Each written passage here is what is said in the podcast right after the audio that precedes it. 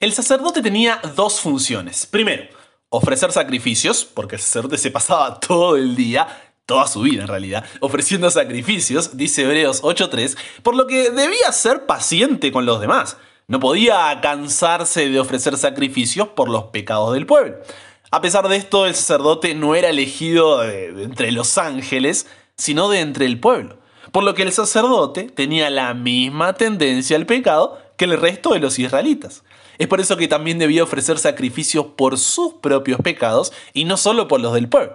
Por lo que, aunque el antiguo modelo sacerdotal había sido un medio de bendición para todos, al mismo tiempo tenía una grave limitación. El sacerdote no era mejor que el que venía a ofrecer sacrificios. Ambos eran pecadores. Y si vemos la historia, encontramos que el sacerdocio se terminó corrompiendo por lo que había una urgente necesidad de, un nuevo y mejor sistema sacerdotal que estuviera encabezado por un sacerdote distinto, un sacerdote que no fuera pecado. Y la segunda función del sacerdote era instruir al pueblo, instruir al pueblo sobre la voluntad de Dios para que no pecaran, dice Malaquías 2.7.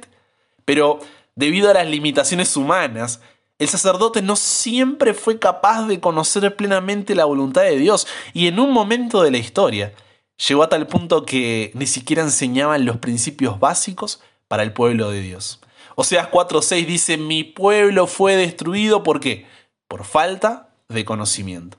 Por lo que había también una urgente necesidad de un mejor sacerdote que sí pueda conocer todo lo que Dios quiere enseñarnos y que pueda hacerlo de manera fiel. Entonces la pregunta es, ¿quién podía ser un sacerdote que no tenga pecado y que pueda enseñarnos completamente la voluntad de Dios? Solo existe una respuesta. ¿Cuál es? Jesús. Luego de su muerte en la cruz, Jesús ascendió al cielo y Hebreos 8.1 dice que ahora está allí como sumo sacerdote, sentado a la diestra del trono de la majestad en los cielos.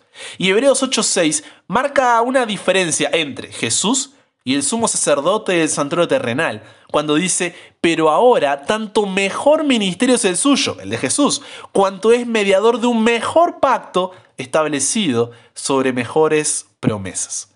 El antiguo pacto era figura y sombra de las cosas celestiales. ¿Por qué? En el antiguo pacto había un santuario terrenal. En el nuevo pacto hay un santuario celestial, el que Dios le mostró a Moisés para hacer el terrenal. En el antiguo pacto había un cordero animal. En el nuevo pacto Jesús es el cordero de Dios que quita el pecado del mundo y que murió una vez y para siempre.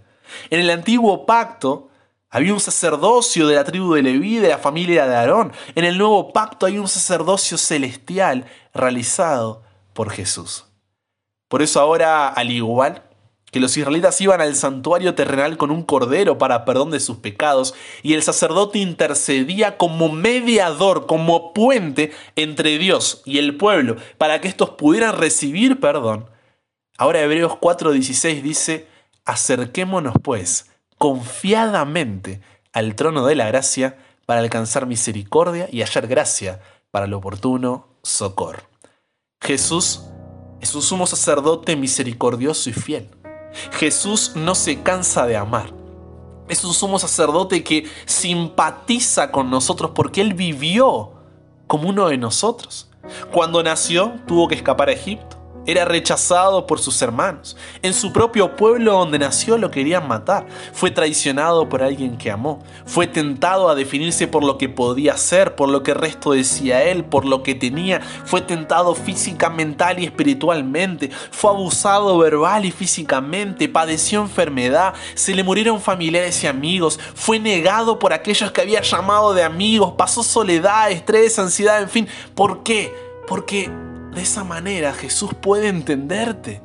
Desde el trono cualquiera, podríamos decir. Pero no, Él dejó todo, se puso la camiseta, la transpiró para sentir lo mismo que tú sientes. Entonces cuando en oración vas a Él y le cuentas lo que te estás pasando, Él puede empatizar contigo porque sabe cómo se siente.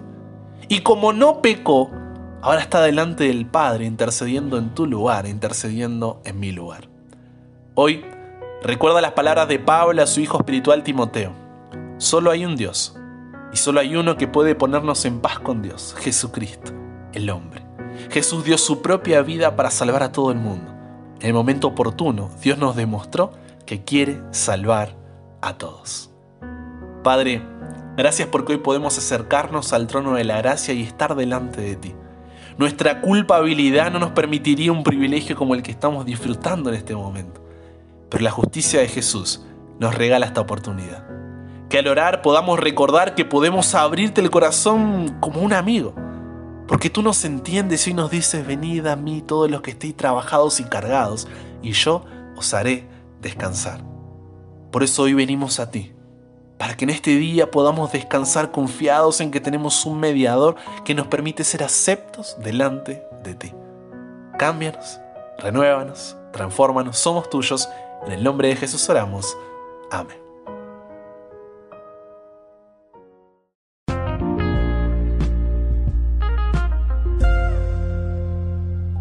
Un abrazo grande, imparable. Dios te bendiga en este día. Soy el pastor Brian Chalá y es una alegría que seas parte de esta comunidad donde de lunes a viernes tenemos un nuevo episodio de este podcast. Ya sea que nos estés escuchando desde WhatsApp, puedes recibirlo por ese medio en formato audio en el número más 54911 3441 5007 también por el canal de Telegram, en el canal de YouTube, Spotify, alguna otra plataforma puedes buscarme ahí como Brian Chalá. Estoy muy pero muy contento de haber compartido estos minutos contigo y si Dios quiere, solamente si Dios quiere nos encontramos en el próximo episodio para que nunca pares de aprender y nunca pares de crecer porque hasta el cielo no paramos.